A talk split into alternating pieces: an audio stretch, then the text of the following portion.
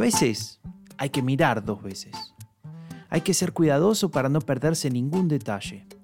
No queremos que nada importante pase desapercibido, especialmente si se trata de lo que nos interesa. Y en este podcast ponemos todo lo que nos interesa bajo la lupa. Un podcast de diálogo político, un proyecto de la Fundación Konrad Adenauer. Soy Franco de Ledone. ¿Podrías imaginarte un mundo sin Internet? Sin tu smartphone? Sin ese aparato que te permite conectarte con todo y con todos. Ese mismo aparato que posiblemente estás usando ahora mismo para escucharme. Todo eso que te parece tan natural tiene una condición fundamental. La velocidad de conexión. Y justamente una de las discusiones más importantes entre las potencias actuales tiene que ver con eso tiene nombre, se llama 5G, un desarrollo tecnológico que puede hacer posible una revolución y a la vez una de las causas de conflicto en nuestro siglo. Hoy ponemos a la batalla por el 5G bajo la lupa.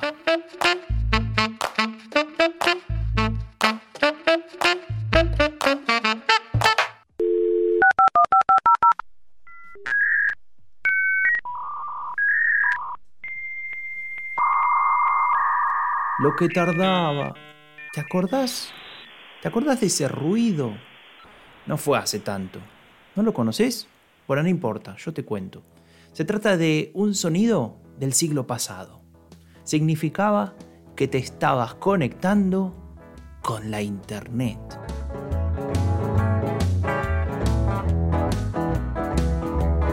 Esto, que ahora suena a chiste, era la realidad hacia fines de los años 90. La velocidad de la web, tal como hoy la conocemos, era inimaginable. Hoy lo verdaderamente inimaginable es un mundo sin Internet, sin mensaje de chat, sin videollamadas, sin redes sociales, sin periódicos digitales, sin videoconferencias, sin, sin, sin, sin. Y para que todo esto funcione necesitamos velocidad, una conexión que permita la transmisión de enormes cantidades de datos. De eso se trata la guerra del 5G.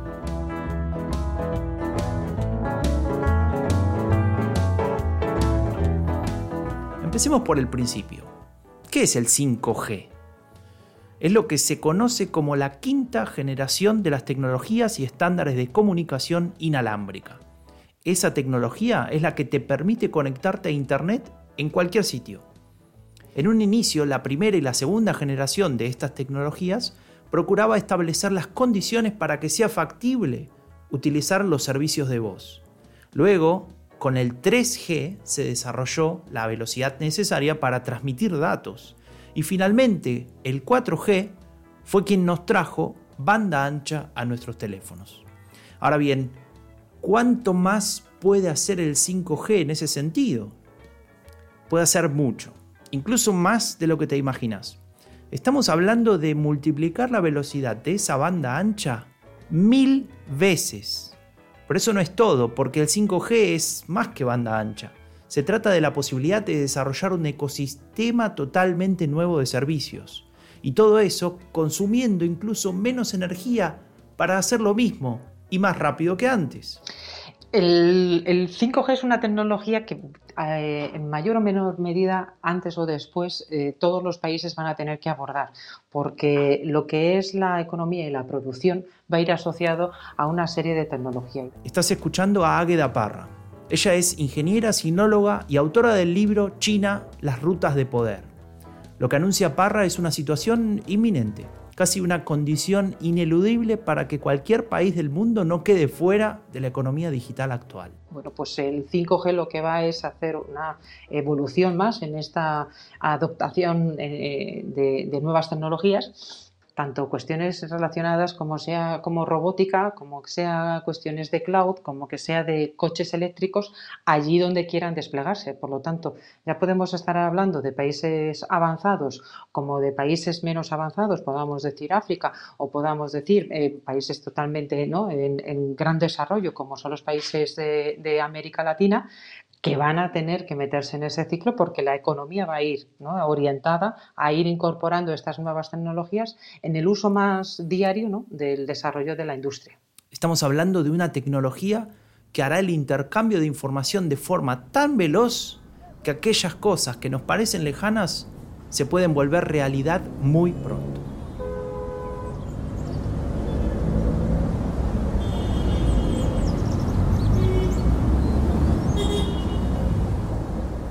Imagínate que viajas en un auto. Vas tomando un café, vas comiendo algo, vas leyendo un libro. Sí, leyendo un libro. Y claro, el 5G va a permitir que el comando de tu vehículo sea automático, ya que la cantidad de información y la baja latencia, es decir, la transmisión de datos en menos de un milisegundo, permitirá al programa que conduce tu automóvil reaccionar a tiempo ante cualquier situación. Pero eso es solo un ejemplo, autos automáticos. Imagínate operaciones quirúrgicas remotas, traducción simultánea. No podría seguir diciendo ejemplos. Es que es imposible enumerar todo lo que el 5G puede hacer posible. El 5G es el futuro y por eso también es un campo de batalla.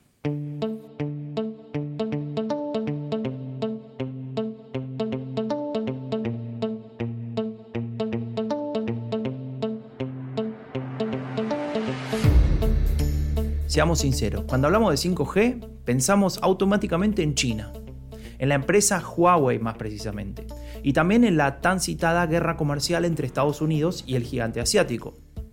Gabriel Pastor, periodista residente en Washington y colaborador de Diálogo Político y del diario El Observador de Uruguay, nos explica la naturaleza de este enfrentamiento entre las dos potencias. Hoy la pelea es en el propio capitalista, no están enfrentados dos regímenes diametralmente opuestos en el sentido económico como ocurría con la ex Unión Soviética y con Estados Unidos, sino que ahora se trata de dos economías que además se necesitan, como ha quedado al descubierto, al desnudo, con este, todos los insumos médicos que maneja China, ahora que estamos sufriendo la crisis de la COVID-19 y esta pandemia del coronavirus. En este contexto, la tecnología de quinta generación es motivo de disputa. Y aquí surge un interrogante interesante, algo que todavía sigue sorprendiendo a algunos. ¿Cómo ha logrado China para estar a la vanguardia en este punto? Si hasta no hace mucho pensábamos que la industria de ese país solamente se dedicaba a imitar productos y a vender muy barato. Gabriel Pastor entiende que tal vez la sorpresa obedezca a una cierta incapacidad para analizar el fenómeno chino. Y es que estamos tratando de entender a China con una lógica de Occidente, sin entender cómo se maneja China milenariamente en, en este mundo hoy global, no antes no global, pero que importa porque cada, cada pueblo tiene sus propias características y, me parece que China, al revés de Occidente, sabe tener paciencia. Hace algunos episodios hablábamos sobre el posicionamiento de China en la geopolítica actual y mencionábamos una reflexión de la canciller alemana Angela Merkel. Cito. Los propios chinos se sorprenden cuando escuchan hablar del ascenso de su país en su percepción se ven como una civilización de 5.000 años que sencillamente vuelve a su lugar central en el escenario mundial, un lugar que habían tenido durante siglos. Merkel entiende que la valoración de la variable temporal para los chinos es diferente que la que tiene Occidente. Y este elemento se ha transformado en una ventaja para el país asiático. China planifica objetivos a partir de una estrategia de largo plazo, de muy largo plazo.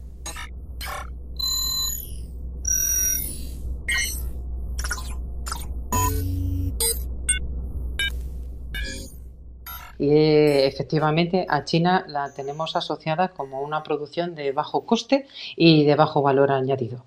Pero en la estrategia de China ya se contempla una evolución a un modelo de producción basado en la innovación, que lo que le permita es que se vaya posicionando en las zonas altas de la cadena de valor globales. Águeda Parra, experta en el caso chino, no tiene dudas. En dicho país, el objetivo principal es consolidar una economía de avanzada. El plan Made in China 2025 es un ejemplo de ello y en cierta manera explica que hayan tomado la delantera en el desarrollo del 5G. ¿Cómo ha podido China eh, posicionarse antes? Bueno, China tiene una planificación mucho más a largo plazo de la que tiene en cualquier otro país. Por lo tanto, ellos han visualizado ¿no? que esa transición que necesitan para consolidar su modelo económico es basándose en convertirse en un país de innovación. Y en ese sentido lo que necesitan es eh, industrializar muchísimo más, eh, digitalizar su, industria. El modelo este, el, plan Made in China 2025, tiene contemplado dos, eh, hitos temporales.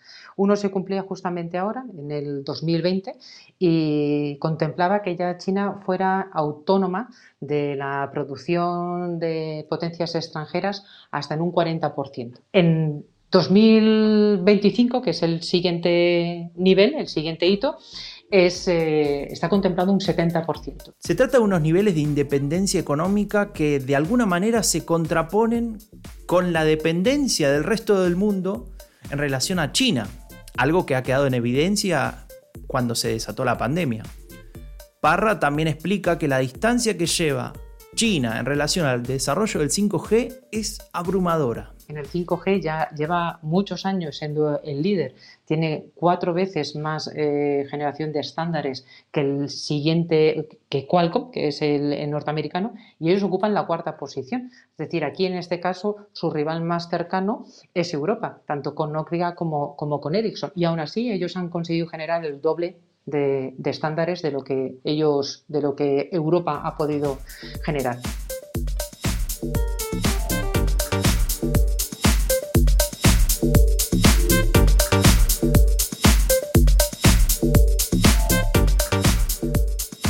Queda en evidencia que el liderazgo chino en esta materia no tiene competencia, o al menos no por ahora. Los esfuerzos para contrarrestarlo de Donald Trump, el presidente de Estados Unidos, no parecen estar funcionando.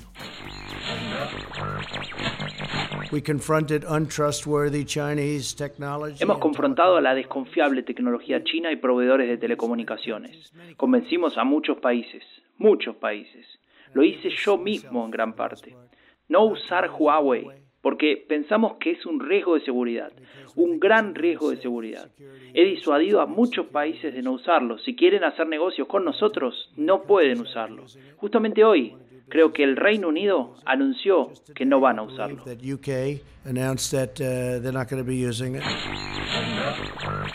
El statement de Trump no es más que una amenaza, una presentación binaria de una cuestión muy compleja. Ellos nosotros? ¿China o Estados Unidos? ¿De qué lado estás?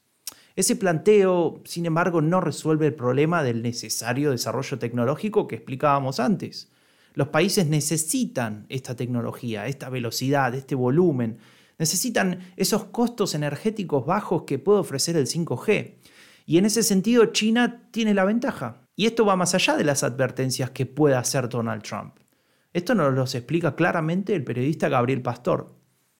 En ese marco, Trump eh, está amenazando, a la, lo ha hecho directamente con, el gobierno de, Gran Bretaña, diciéndole que si esto sucede puede caer ese eventual acuerdo de libre comercio previsto entre Reino Unido y, Estados Unidos luego de la salida del Reino Unido de Europa. Este, y por otro lado, lo, lo que está previsto allí eh, lo mismo es en, Brasil, donde Bolsonaro hoy tiene que tomar esta definición este, ante una fuerte ofensiva de China y en Estados Unidos que alerta de que no lo hagan, pero a su vez Estados Unidos no da nada por sí mismo, porque este concepto de Estados Unidos primero de Trump ha significado que, por ejemplo, de la región de Latinoamérica se haya retirado o esté más con menos presencia, esto ha sido aprovechado por Chile. Entonces, ¿qué es lo que está pasando? Lo que dijo en algún momento un presidente de Panamá, y es que eh, un mensaje que le dio a Trump hace un tiempo diciéndole, bueno, si usted no quiere que China avance en América Latina, haga algo por nosotros, porque nosotros necesitamos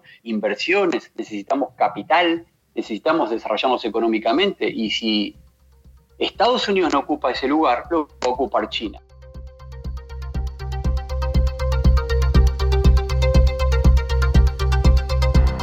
No podemos obviar que la crisis del COVID-19 ha impactado en esta batalla entre potencias y en especial en los planes de China y el despliegue de 5G.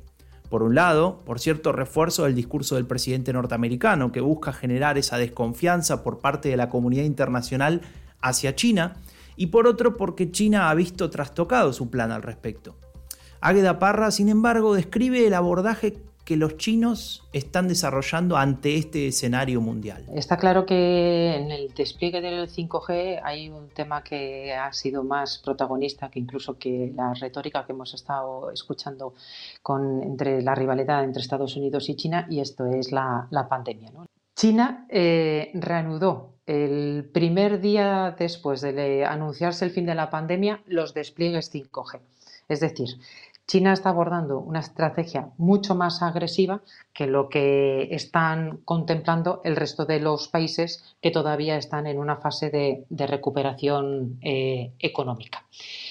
En este sentido, las tres principales operadoras chinas ya han anunciado unos planes de inversión para 2020 que incluso superan los presupuestos que ya se contemplaron en el 2019. De ahí que vemos que China sigue con esa misma ambición de posicionarse en cuanto a las tecnologías 5G como líder de referencia y ir incrementando, ¿no? al fin y al cabo, ¿no? para nosotros esa brecha digital que es tan perjudicial.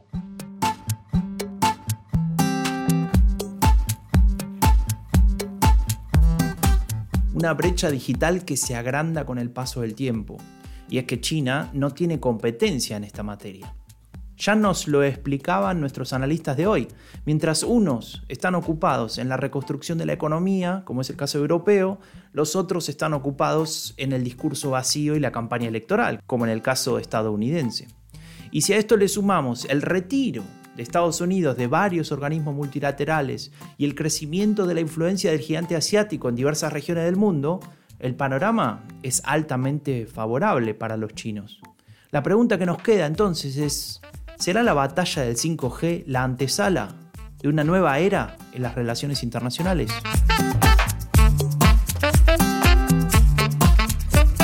Y hasta aquí llegamos por hoy. Ingresa a dialogopolitico.org para leer más sobre el 5G y sobre demás cuestiones de la política global y latinoamericana. No te olvides de registrarte en el newsletter para recibir cada semana lo más relevante en tu email.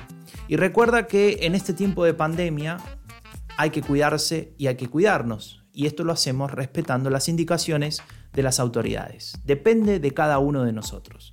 Yo soy Franco de Ledone y esto fue Bajo la Lupa, un podcast de diálogo político, un proyecto de la Fundación Konrad Adenauer. Nos escuchamos muy pronto.